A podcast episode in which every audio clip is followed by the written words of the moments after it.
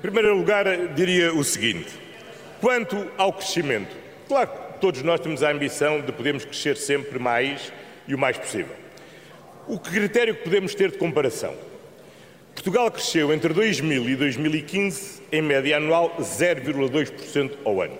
Durante 15 anos foi a média, cresceu 0,2%. Desde 2016 até 2022, incluindo com a brutal recessão de pandemia, Portugal cresceu em média anual 2%. Ou seja, cresceu nestes sete anos 10 vezes mais em média anual do que a média anual dos 15 anos anteriores. Dirá, devia ser mais, devia, mas olha que 10 vezes mais é um bocadinho bastante relativamente àquilo que é normal. É só 10 vezes mais do que tinha acontecido nos 10 anos anteriores. E, e senhores deputados, os senhores deputados têm que querer saber com quem é que nós nos queremos comparar e aproximar. Nós queremos comparar com países que perderam 17% da sua população ou nós queremos comparar e aproximar dos países que estão à nossa frente e que são mais desenvolvidos? Eu não tenho dúvidas nenhumas, eu quero me aproximar, Portugal quer se aproximar, os portugueses querem se aproximar dos que estão mais desenvolvidos. E quando nós nos aproximamos, aproximamos nestes dois sete anos 2,8 pontos percentuais da França, 3,6 pontos percentuais da Alemanha ou 7,1 pontos percentuais da Espanha, nós aproximamos dos mais desenvolvidos e ao longo destes sete anos crescemos sempre acima da média europeia.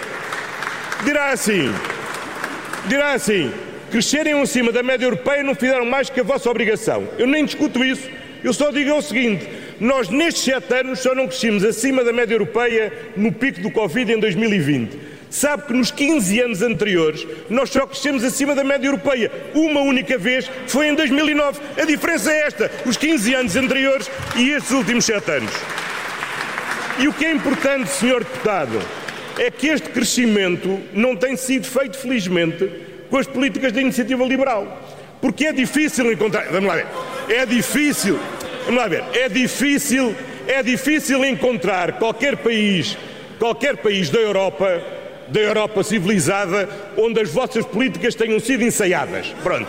O único exemplo, não, coitados da Irlanda, só uma vez se a Irlanda se governasse como os senhores queriam governar, meu Deus, pobre da Irlanda. Mas temos um exemplo. Mas tivemos mas tivemos um verdadeiro case study, como gostariam de dizer, case study, para do que era a aplicação das vossas, das vossas políticas. Foi aquele dinâmico governo da senhora Truss que em três dias, em três dias, destruiu todos os mitos liberais. O mito do choque fiscal provocou a maior subida da taxa de juro, a destruição da Libra e a obrigação do resgate dos fundos privados da Segurança Social choque fiscal, fundos privados da segurança social, estabilidade monetária, tudo arrasado em três dias pelas vossas políticas.